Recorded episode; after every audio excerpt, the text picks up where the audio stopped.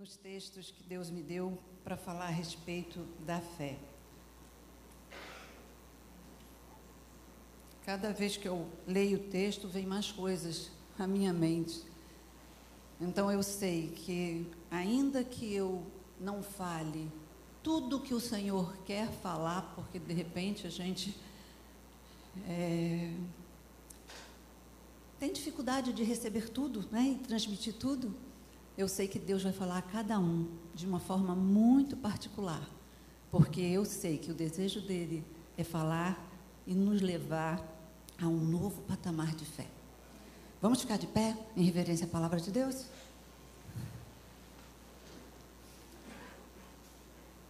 Nós vamos abrir em dois textos. O primeiro está em Marcos, capítulo 4, versículos de 35 a 41.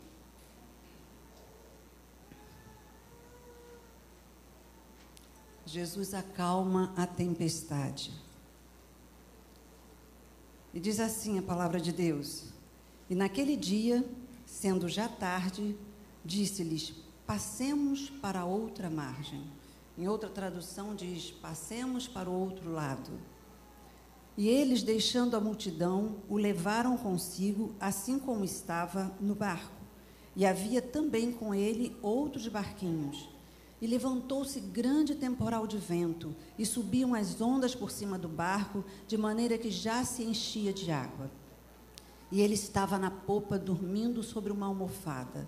E despertaram-no, dizendo-lhe: Mestre, não te importa que pereçamos? E ele, despertando, repreendeu o vento e disse ao mar: Cala-te, aquieta-te. E o vento se aquietou, e houve grande bonança. E disse-lhe: e disse-lhes: Por que sois tão tímidos? Ainda não tendes fé? E sentiram um grande temor e diziam uns aos outros: Mas quem é este que até o vento e o mar lhe obedecem? Agora nós vamos para o texto de Lucas, no capítulo 7, versículos de 1 a 10. Uma outra narrativa que também nos fala da fé.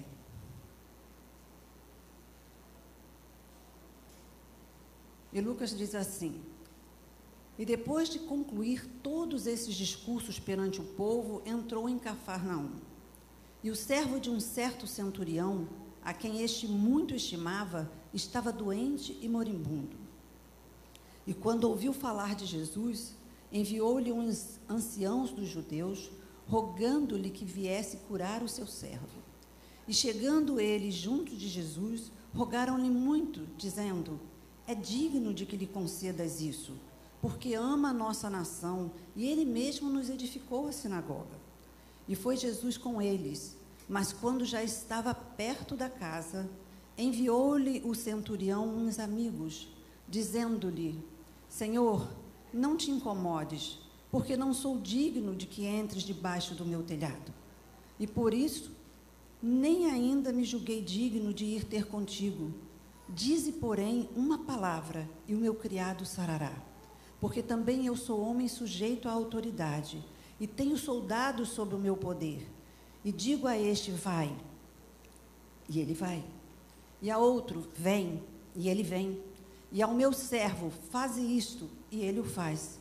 E ouvindo isso, Jesus maravilhou-se dele, e voltando-se, disse à multidão que o seguia: Digo-vos que nem ainda em Israel tenho achado tanta fé. E voltando para casa, os que foram enviados acharam são o servo enfermo. Amém? Pai querido, obrigada pela tua palavra. Fala agora, Deus, aos nossos corações. Continua, Deus, nos confrontando, nos desafiando, Deus, a viver a fé verdadeira em Ti, Senhor. Em nome de Jesus. Amém. Eu estava vendo, né, com relação às mensagens que a gente foi ouvindo ultimamente, que Deus, ele, ele ratificou, né, no meu coração que ele queria realmente trabalhar na sua igreja a questão da fé, né? Ele quer nos levar a refletir como está a nossa fé e como ele quer que nós vivamos da fé e pela fé.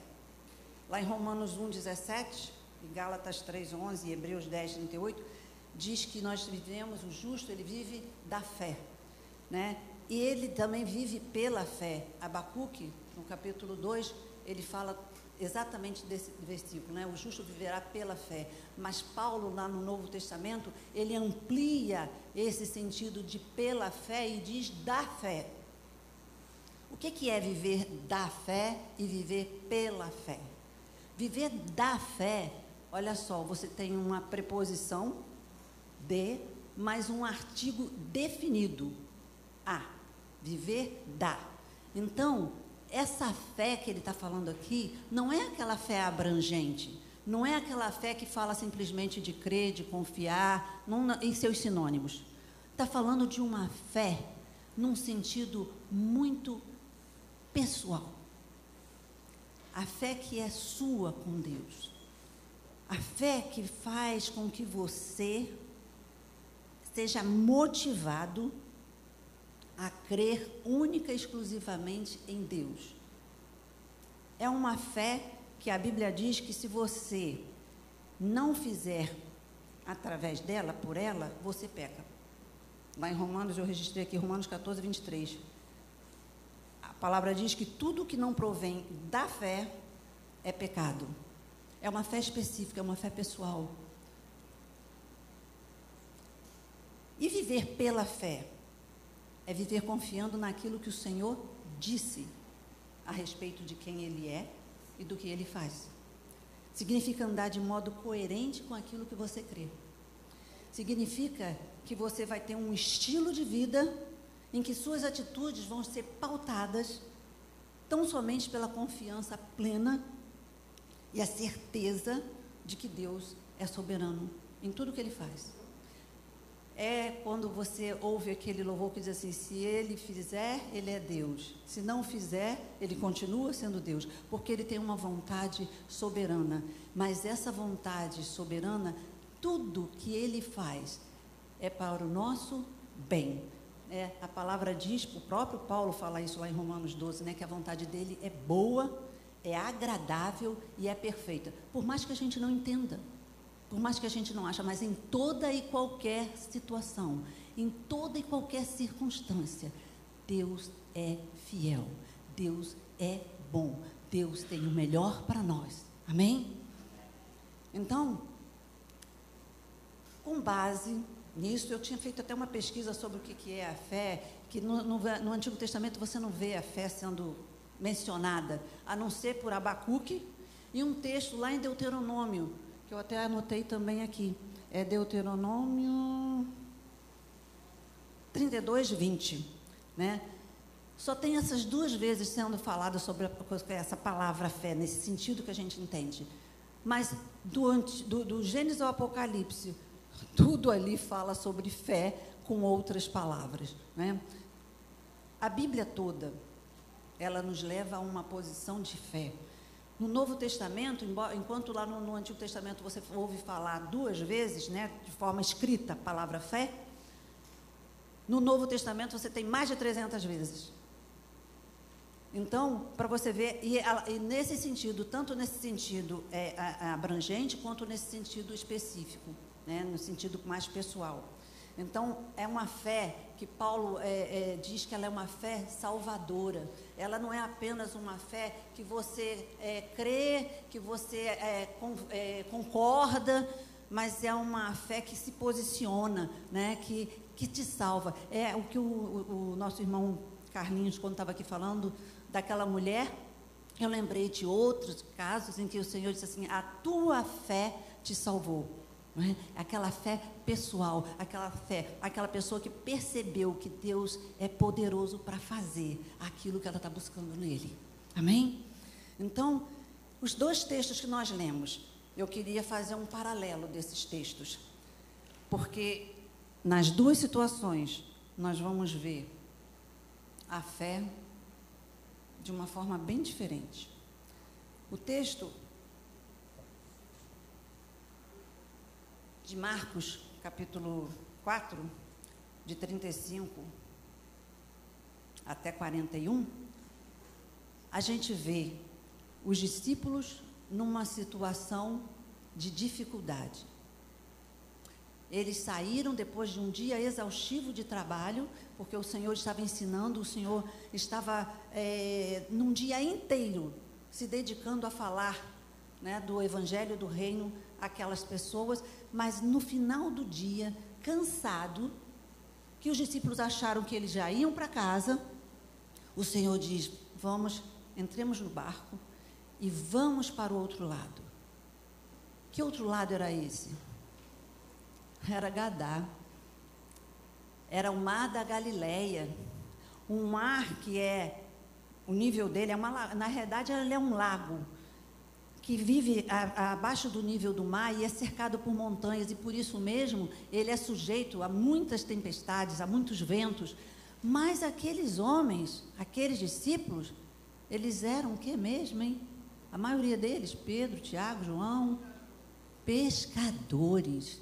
Eles estavam acostumados com aquela região. Eles já passaram por tempestades ali naquela região. Na experiência deles, claro que eles passaram por tempestades. Mas vamos ver o comportamento que eles vão ter. Já no outro texto, texto de Lucas, fala que Jesus também, depois de está ensinando, depois de estar fazendo vários discursos, ele entra na cidade de Cafarnaum. E ali há um, uma dificuldade. Qual era a dificuldade? Um centurião que tinha o seu servo enfermo. E aquele centurião, ele tinha amizade por aquele servo. Tanto assim que ele quis buscar solução para a vida dele quis que ele gozasse de saúde, que ele se levantasse e não ficasse naquele leito de morte. E aí, eu anotei aqui algumas coisas. Os discípulos eram pessoas que estavam andando com Jesus. Eles viram os milagres de Jesus. O próprio Pedro, Jesus, quando foi à casa da sogra dele, chegou lá, a sogra estava doente, e Pedro viu Jesus ali curar a sua sogra. Eles viram Jesus curar leproso, um leproso com uma única palavra. Quando o leproso disse: Se quiseres, podes curar-me. Jesus disse para ele uma palavra: Quero, quero. Fica limpo. Eles viram. Eles viram coxos sendo curados. Eles viram surdos ouvindo. Eles viram mudos falando. Eles viram. Então, ver milagres nem sempre sustenta a nossa fé. Quantos de nós aqui já temos visto milagres de Deus na nossa vida? Quantos aqui estão passando por dificuldades? Quantos estão passando por muita dificuldade? Eu quero dizer para você que a sua situação é igual à dos discípulos e é igual à do centurião. Eles estavam passando por muita dificuldade. O que mais que eu posso perceber? Eu posso perceber que aquele centurião, que era um gentil e, portanto, não tinha muito conhecimento da palavra, né? Ele não, não tinha esse ele era um cidadão romano, ele estava ali escravizando o povo judeu, ele não tinha que ter nenhum relacionamento com aquele povo. Aliás, o povo judeu era proibido de ter qualquer contato, de ter é, intimidade, de, de entrar na casa, de ter convívio com os romanos. Porque eles eram um povo conquistado, um povo que estava sob domínio. E as leis deles eram completamente diferentes. Mas engraçado que exatamente aquele centurião, né, que não tem nome, não é citado o nome dele. Eu fiquei vendo que no Novo Testamento tem o caso de um centurião lá em Atos, que é mencionado o nome dele. Como era o nome dele? Cornélio. Mas esse centurião aqui não tem nome. Mas ele entrou para o registro da história. Assim como aquela mulher também, que ninguém sabia qual era o nome dela mas que entrou para a história, e Jesus disse que onde o, o evangelho fosse pregado, ela seria mencionada. Sabe por quê? não tem nome? Porque a glória não tem que ser do homem. Não é ele quem faz. A glória tem que ser de Deus. E tem que ser como João Batista falava, que eu diminua e que ele cresça. É o Senhor quem tem que aparecer. Então ele não tem nome, não é identificado. Ele era um centurião, a gente já sabe que é, é aquele que tem domínio sobre uma tropa de 100 soldados, né? E apesar da posição dele, o texto diz que ele fez amigos entre os judeus, construiu a sinagoga para os judeus, e foram os judeus, ele se utilizou dos é, religiosos judeus para ir até Jesus e pedir em favor do, do, do servo dele. Né? Não era para ele, era para o servo dele. E na lei romana, sabe quanto vale um servo? Sabe? Exatamente o que vale uma pessoa sem status na Índia. Não são contados. Não vale nada. Nada. Era apenas uma ferramenta viva, servia apenas para ser usado. Adoeceu, morreu? Tem outro. Não era, ninguém se importava. Mas engraçado que aquele homem, apesar da posição dele, ele tinha amizade por aquele servo, o que mostra que aquele homem tinha humildade e que aquele homem também tinha compaixão. Os discípulos, por outro lado, diante daquele temporal, eles tiveram medo e eles foram depressa. Eles, a Bíblia diz que eles ficaram desesperados. Eles foram chamar o mestre. E aí, a maneira como eles vão chamar o mestre faz toda a diferença. Duas coisas a gente pode perceber. Primeiro, eles não atentaram para a palavra de Jesus. O que, que Jesus tinha dito? Passemos para o outro lado. Quando o Senhor fala, você não precisa argumentar. Está dito. Ele cumpre. A palavra dele se cumpre. Jeremias, lá no capítulo 1, no versículo 12, Deus diz para Jeremias: Olha, você viu bem porque eu velo pela minha palavra para cumpri-la. Nós temos a palavra. Por que ela não tem se cumprido em nossas vidas? Se a palavra de Deus é soberana e depois de liberada, ela cumpre o propósito para o qual ela foi liberada. Então eles não atentaram para as palavras de Jesus.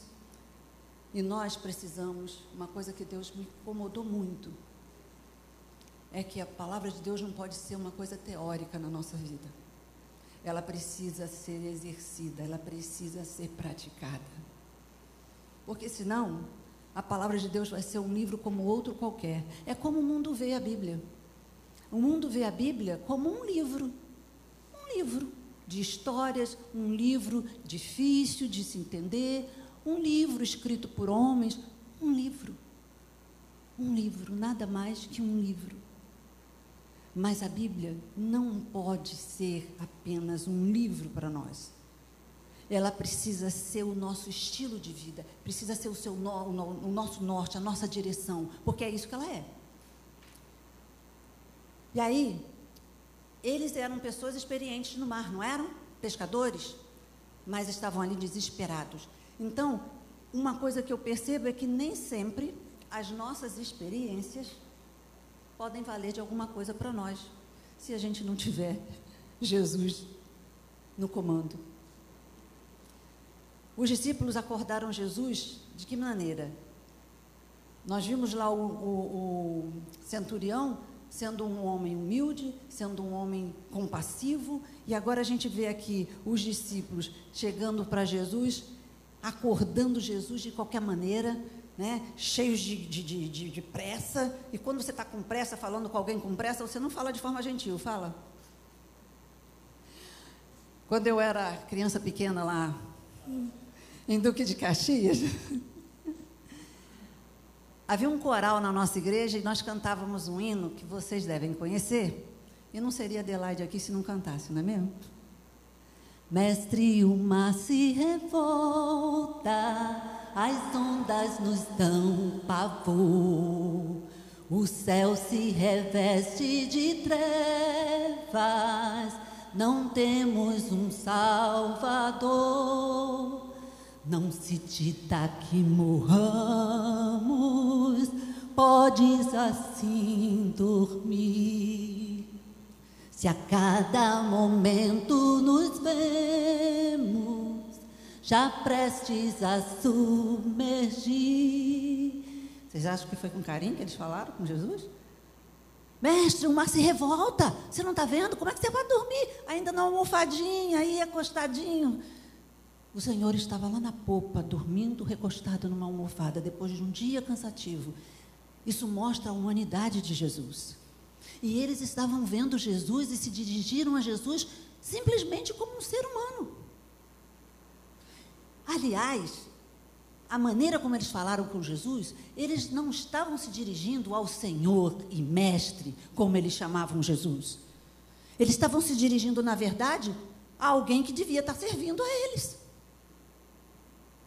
Nós estamos aqui tendo o maior trabalho, com a maior dificuldade, você aí dormindo tranquilamente.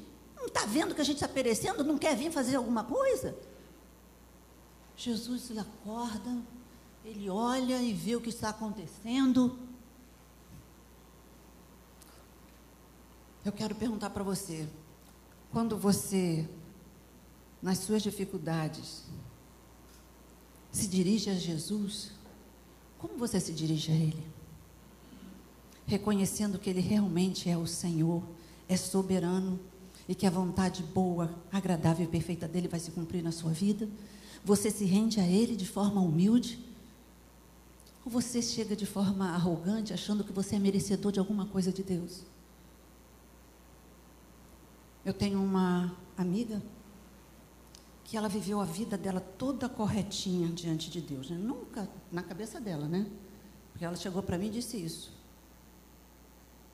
Um dia ela virou para mim e disse assim: engraçado, eu fiz tudo certinho na minha vida e Deus não me abençoa do jeito que abençoa você. Você se separou, você não sei o que. Você... E Deus abençoa você, quer dizer, você não foi certinho a vida inteira. E eu sempre fiz tudo certinho. Por que, que Deus não me abençoa? Eu falei, exatamente por isso aí. Porque quando você reconhece que você desagradou a Deus, que você feriu o coração de Deus, que você se prostra diante dele, se humilha, se arrepende, confessa o pecado e deixa. Ele zera tudo e começa tudo de novo com você. Agora, como você é pretencioso, quando você acha que você. Eu, não, porque eu faço, porque eu aconteço, porque eu, eu mereço que Deus faça para mim. É muita petulância nossa. Então, a maneira como nós nos chegamos a Jesus, a motivação das nossas petições, a gente precisa pensar a respeito. Nas nossas dificuldades, a gente deve, na realidade, fazer. Apesar deles terem tido um comportamento inadequado, eles fizeram no final a coisa certa. Assim como o centurião. Ambos foram a Jesus foram recorrer a Jesus, foram pedir a ajuda, a intervenção de Jesus. Então, ambos estavam tendo alguma coisa em comum, estavam passando por dificuldades. Um enfrentando tempestade, uns enfrentando tempestade, e o outro com problema de saúde, né, doença do seu servo, a quem ele estimava e queria ver bom. Tanto o centurião quanto os discípulos, eles foram atendidos nas suas petições. Jesus ele se prontificou a ir à casa do centurião, onde o servo se encontrava enfermo. Mesmo Jesus, que é conhecedor da lei, mesmo sabendo que não, não, não, devia entrar, mas Jesus já fez isso tantas vezes, não foi? Já entrou na casa de pecadores, de publicanos, de. Por quê? Porque Jesus priorizava o ser humano, a vida humana. o amor pelas pessoas está acima da lei. Então Jesus não teve problema nenhum quando aquele homem mandou aqueles servos, naqueles é, é, religiosos intercederem por ele. Jesus imediatamente se prontificou aí. Quando ele estava a caminho, aqueles, aquele centurião mandou amigos para dizer para ele: Eu não sou digno que entre na minha casa. Então Jesus ele estava a caminho. E havia o problema, o problema que era e que este homem mostrou também ser prudente, além de ser humilde, além de ser compassivo, ele mostrou que era uma pessoa prudente, porque ele sabia, né? Todo mundo sabia da discórdia dos fariseus com Jesus. Os fariseus estavam sempre procurando alguma maneira de acusar Jesus de não estar cumprindo a lei. E aquele centurião, ele teve a prudência sabendo disso, porque existia uma lei. Você vai ver, eu acho que está lá em Atos 10, não me lembro o versículo, mas está. Ah, eu anotei aqui. Atos 10, 28. Que diz que os israelitas eram proibidos, por lei, de ter contato próximo com pessoas né, de outra nação, especialmente os romanos que eram seus algozes. Jesus, porém, sempre agia de forma a colocar as necessidades humanas em primeiro lugar. Então, aquele homem era um homem que estava sujeito à autoridade, havia um imperador sobre ele. E ele era um homem também que era imbuído de autoridade, investido de autoridade. Ele tinha soldados sob seu comando. Ele também tinha alguém que estava acima dele. Ele então sabia exatamente o que era ter autoridade e o que era depender de uma autoridade. Então ele reconheceu a autoridade de Jesus e reconheceu o poder de Jesus, não apenas a autoridade. Porque se ele visse Jesus apenas como um ser humano comum, como um homem que tinha influência sobre uma multidão, ele não ia recorrer a Jesus, mas ele reconheceu a autoridade de Jesus e o poder de Jesus. E aí, ele tomou conhecimento desse poder de Jesus como? Pelos milagres que corriam pela localidade. E aí, ele sabia, pela própria experiência dele, que Jesus não precisava ir à casa dele. Quer dizer, ele tentou evitar o conflito dos fariseus com Jesus e para ele mesmo, né? Porque havia uma lei que devia ser respeitada e ele obedeceu essa lei. E então ele diz: Não é necessário que ele venha à minha casa para curar o meu servo. Basta ele enviar uma palavra. E aí ele mandou os amigos dele para dizerem isso para Jesus. Olha, ele não é digno, não se sente digno de que o Senhor entre na casa dele. Mas ele disse para o Senhor dizer apenas uma palavra, que o servo vai sarar.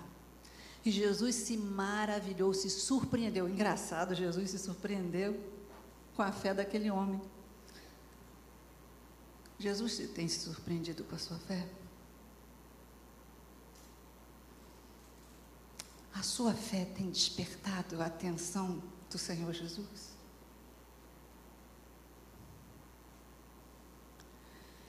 Dize somente uma palavra, está lá nos versículos 7 e 8 do capítulo de Lucas, capítulo 7.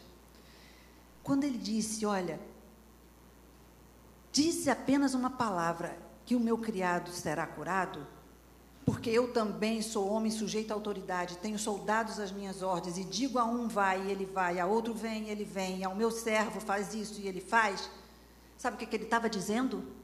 Em outras palavras, traduzindo em miúdos, como o pastor costuma dizer aqui, né? Ele diz, traduzindo em miúdos, você não viu nada, não é? E aqui, sabe traduzindo em miúdos o que quer dizer? Eu sei quem tu és. Eu sei quem tu és.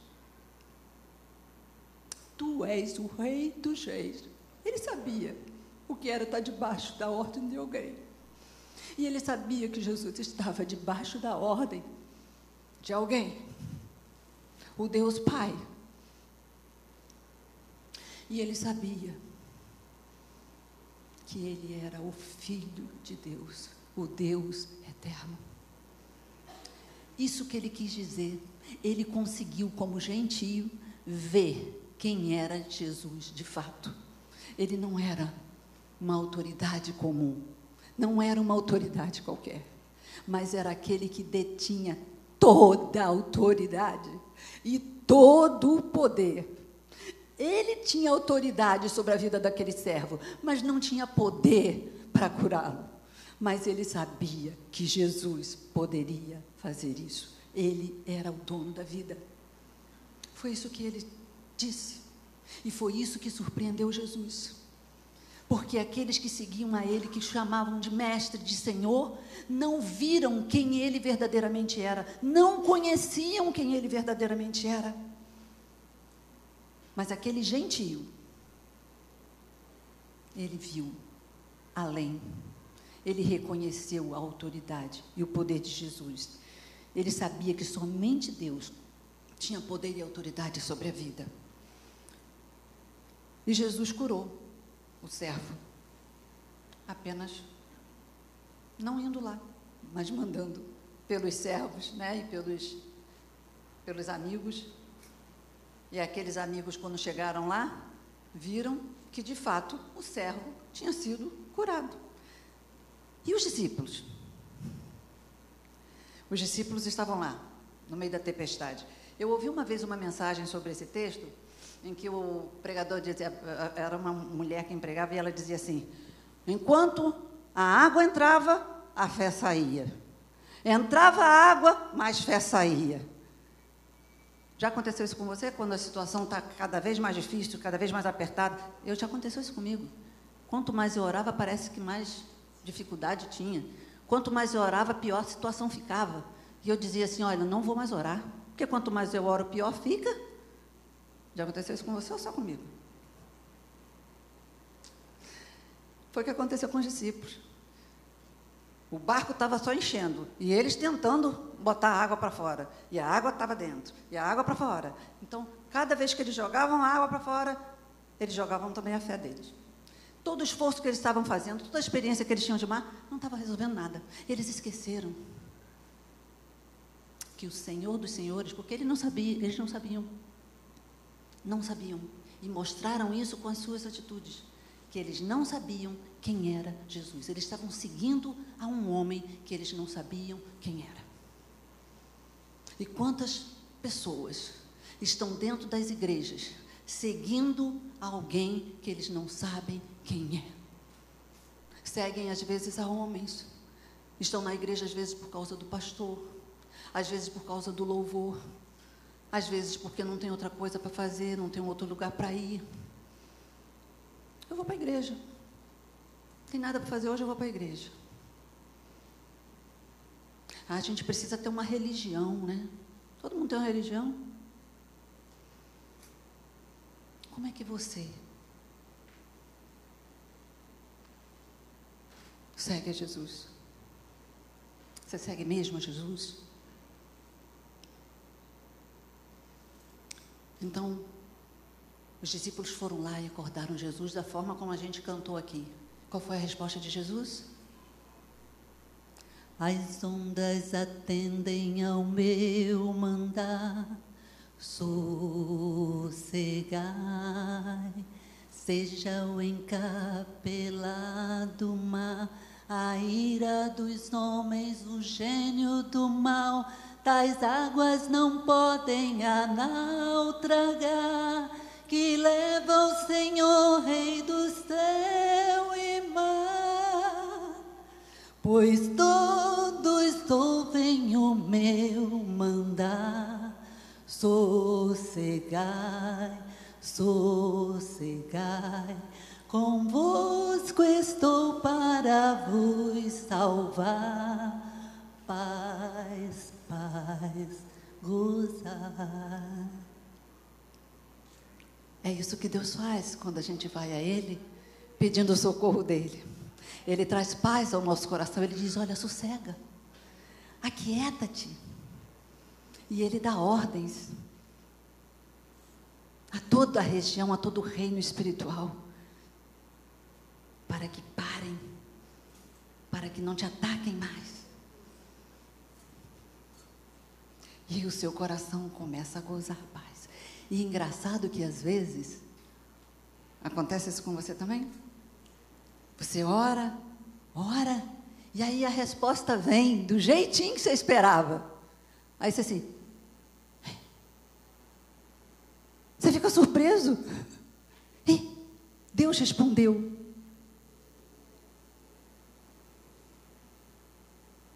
Várias vezes eu orei ao Senhor, orei, depois deixei para lá. E aí depois vinha, ó, obrigada pela oração. Deus respondeu. E eu, ah, ah, tá. Estava nem mais lembrando.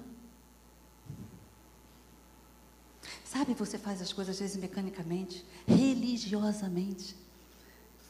Não faz crendo verdadeiramente. E aí você se surpreende quando Deus é tão bom, tão misericordioso, não por sua causa, mas por causa da outra pessoa, ele vai e responde, atende. E você fica surpreso. Aqueles homens reclamaram de Jesus lá dormindo. Viram só a humanidade de Jesus, porque enquanto Jesus estava ali dormindo por conta do seu cansaço, e uma coisa que eu é, observei, a Bíblia não registra nada se não tiver um porquê. Não tem palavra jogada fora na Bíblia, gente. Não tem.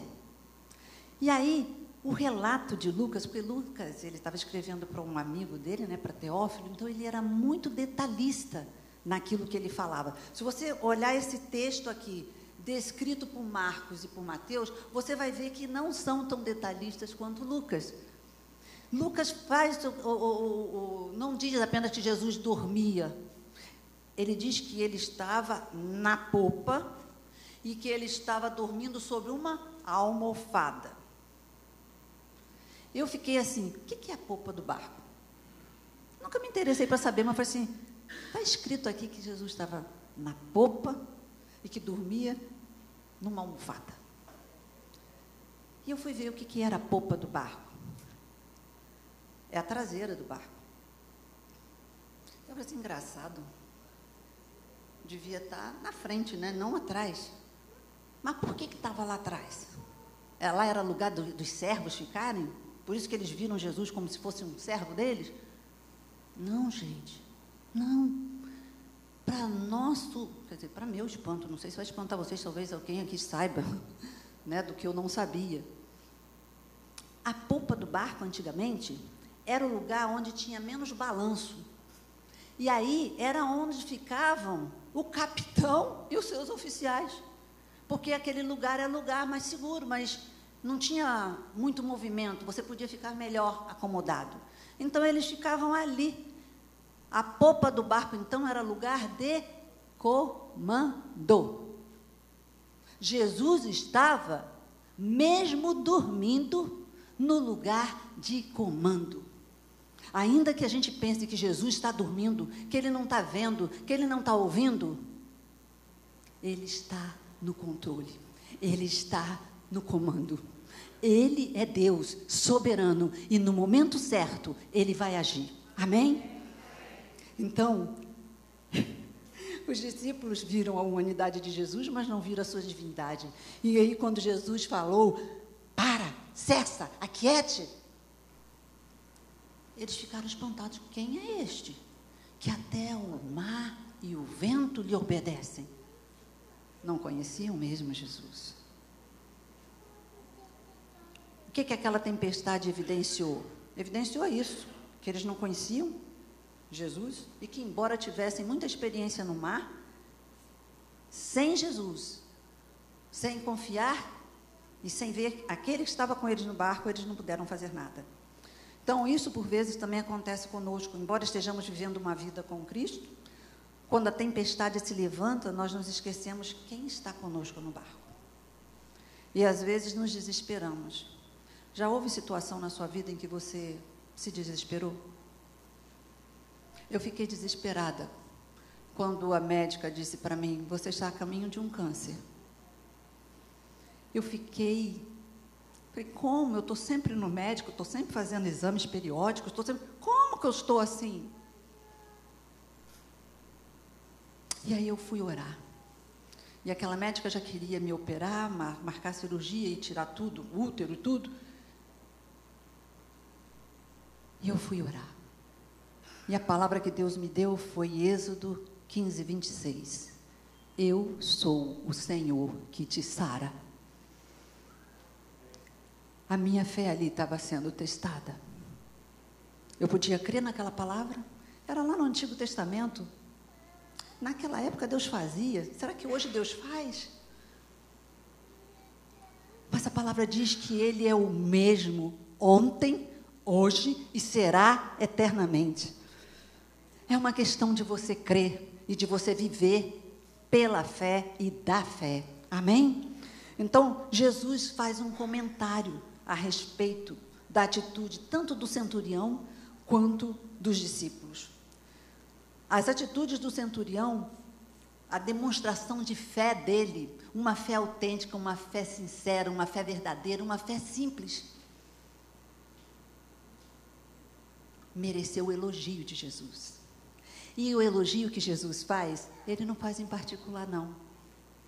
Ele não mandou um recado, olha, vai lá e diz para eles que eu gostei da fé dele. Jesus vira para a multidão. Jesus, quando te honra, quando te exalta, ele faz diante da multidão. Você tem se sentindo humilhado? Deus vai honrar você e no lugar da vergonha, Ele dá dupla honra.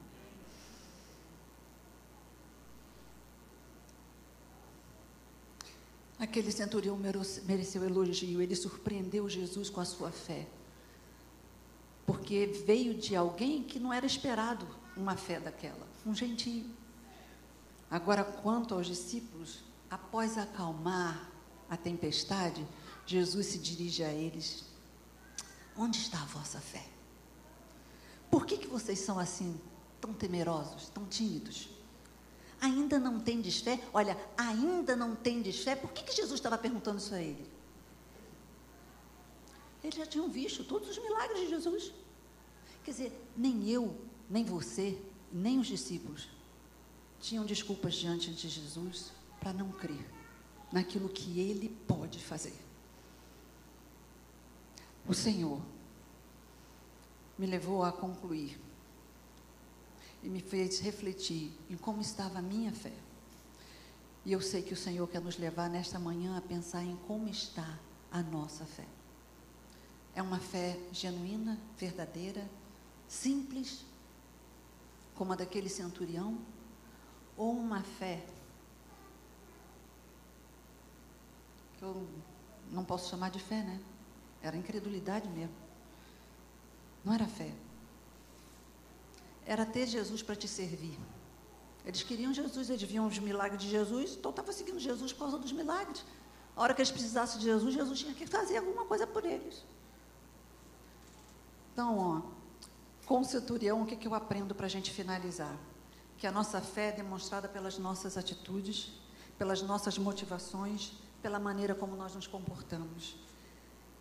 A fé daquele centurião revelou humildade, revelou compaixão, revelou certeza de quem Jesus era, de que a palavra dele liberada poderia mudar aquela situação.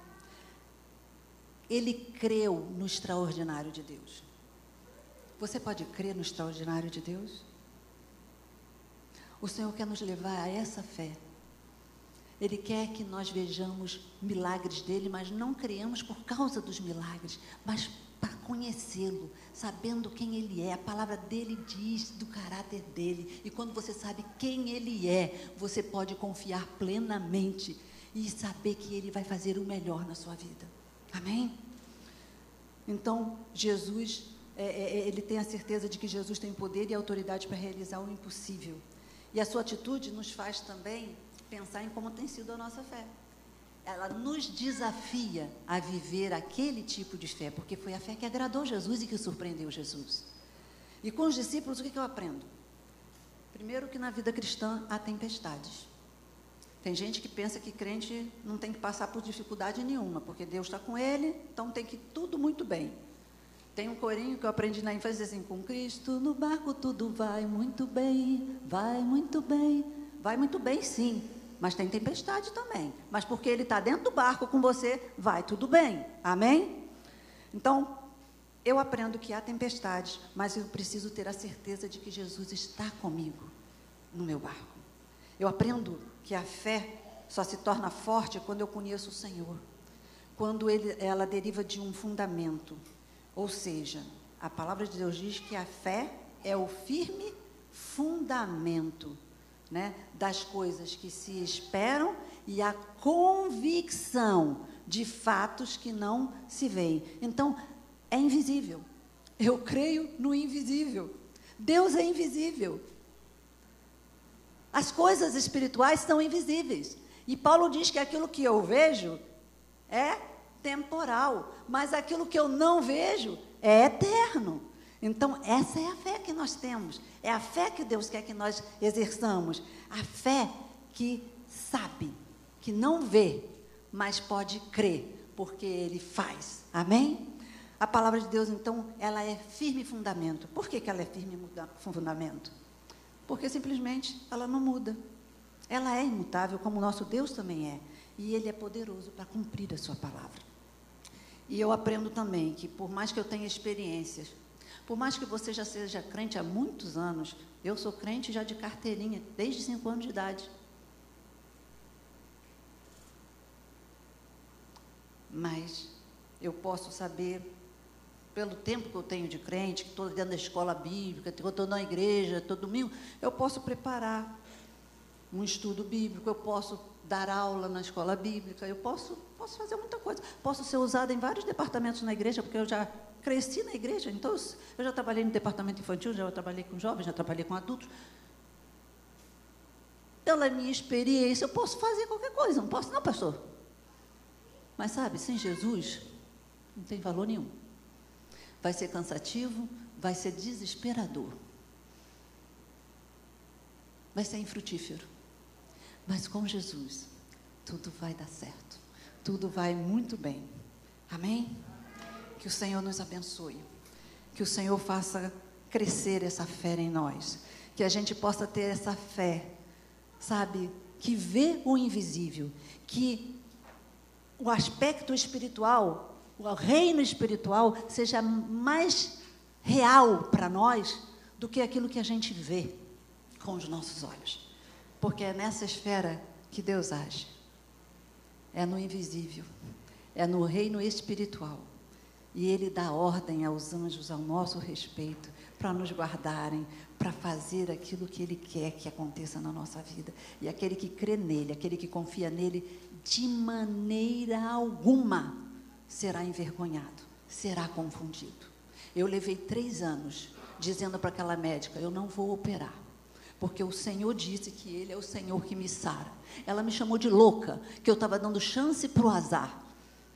Mas depois de três anos, eu fui fazer o último exame e eu não tinha mais nada. E naquele dia o Senhor disse para mim: levanta-te e resplandece porque a glória do Senhor já está sobre ti. Aleluia! Então, se você está vivendo dificuldade, vá para Jesus. Vá com fé, vá com humildade. E não espere outra coisa, senão o agir sobrenatural dele na sua vida. Amém? Que o Senhor nos guarde. Eu queria além de orar, eu queria desafiar você. Eu fui muito desafiada essa semana por Deus para viver essa fé. Talvez, como eu, você já tenha visto pessoas sendo curadas através de uma oração que você fez. Eu já vi pessoas sendo curadas de câncer através de uma oração que o Senhor me levou a fazer. Eu já vi uma pessoa travada completamente travada, com a coluna sem poder andar, sem poder fazer nada, andando assim, ó, com dificuldade, se segurando. Eu falei para ela: Eu posso orar por você? E ela pode. E naquela mesma hora, acabamos de orar. E aquela mulher se colocou de pé completamente e andou normalmente. E ela disse: Adelaide, isso é um milagre. Eu falei: é isso que Jesus faz. E Ele quer fazer muito mais da sua vida. Que Ele fez na vida daquele centurião, o que faz na vida de tantos que buscam a Ele com humildade, reconhecendo quem Ele é. É uma fé que vai além de ver o milagre. É uma fé salvadora. É uma fé que vem da eternidade e que vai para a eternidade. Talvez você já tenha vivido essas experiências. E eu não tenho vivido isso ultimamente. E o Senhor me confrontou, e por isso esse assunto o Senhor queria falar. Porque Ele estava confrontando a mim. E eu sei que Ele está confrontando a muitos aqui nesta manhã. Talvez você já tenha tido essas mesmas experiências. E aí você está, ah, antes eu orava e acontecia, agora a minha fé está fraca. Mas Deus não quer que você tenha uma fé fraca porque você tem todos os motivos e tem toda a segurança da palavra de Deus para ter uma fé forte, para ter uma fé viva, para ter uma fé eficaz. Então eu queria desafiar você. Você quer receber um elogio de Jesus? Ou você quer receber a repreensão de Jesus? Você quer que ele te exalte diante da multidão? Ou você quer ficar envergonhado? diante da repreensão dele.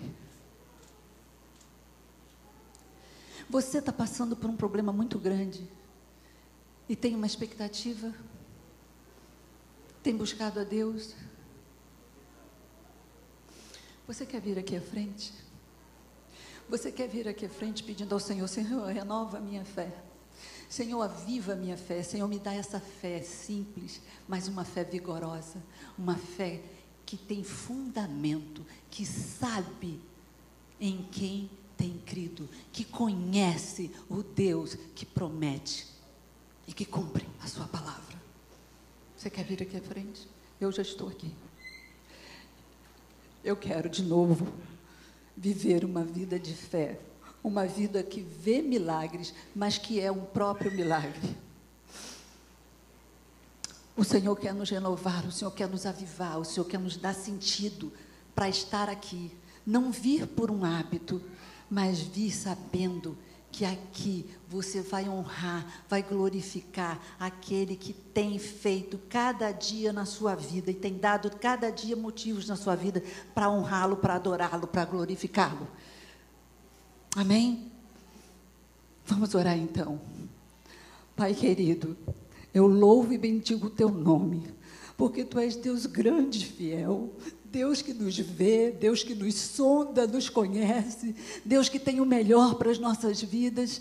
Ah, Senhor, quantas das vezes nos esquecemos, ó oh Pai daquilo que tu fazes, daquilo que tu podes, de quem tu és, ó Deus, do teu caráter, Senhor, como tu és fiel e verdadeiro, digno, Senhor, de toda a nossa fé, de toda a nossa confiança, Senhor. Pai, nós não queremos apenas é, ser ouvintes da tua palavra, Senhor, nós queremos ser praticantes, ó Deus, nós queremos colocar a nossa fé em ação, Senhor, nós queremos ver, Senhor, o extraordinário do Senhor em nossas vidas, Senhor. Nós queremos ser canais do teu fluir, Senhor. Nós queremos ser úteis, ó Deus, na tua obra, Pai. Por isso, enche-nos de fé nesta manhã, Senhor. Que nós cultivemos, ó Deus, esta vida de fé, de confiança na tua palavra, ó Deus. Que tenhamos uma vida de oração, tenhamos uma vida, Senhor, de confiança plena em Ti. Senhor, aqueles que estão passando aqui agora por dificuldades, Tu conheces cada uma delas, Senhor. Pai, em nome de Jesus, estende a tua mão poderosa, Senhor, e traz resposta, Senhor, traz a solução, Senhor, em nome de Jesus. Aqueles que estão enfermos, ó Deus, como um dia eu estive condenada a ter um câncer, ó Pai, e o Senhor disse: não, levou um tempo, ó Deus, porque a minha fé estava sendo testada. Senhor, em nome de Jesus, que o Senhor traga cura para aqueles que estão enfermos, ó Deus, que o Senhor abra portas, ó Deus, para aqueles que estão precisando de portas abertas, ó Pai, em nome de Jesus. Age na dificuldade de cada um, Senhor, que o Senhor conhece bem. Cada coração agora está diante de Ti, Senhor. O Senhor vê, ó Deus, se há sinceridade, se há humildade e se há, Senhor, essa fé simples, essa fé, ó Deus, vigorosa, que crê que é apenas uma palavra tua pode mudar toda a história, Senhor, que eles estão vivendo. Em nome de Jesus, Senhor, age na minha vida, age na vida dos teus filhos, ó Deus, com unção, com graça, com poder, e o teu nome seja grandemente glorificado. Em nome de Jesus. Amém. Amém. Vamos em paz. Vamos com Deus, crendo que aquilo que você veio buscar aqui, colocar aqui diante do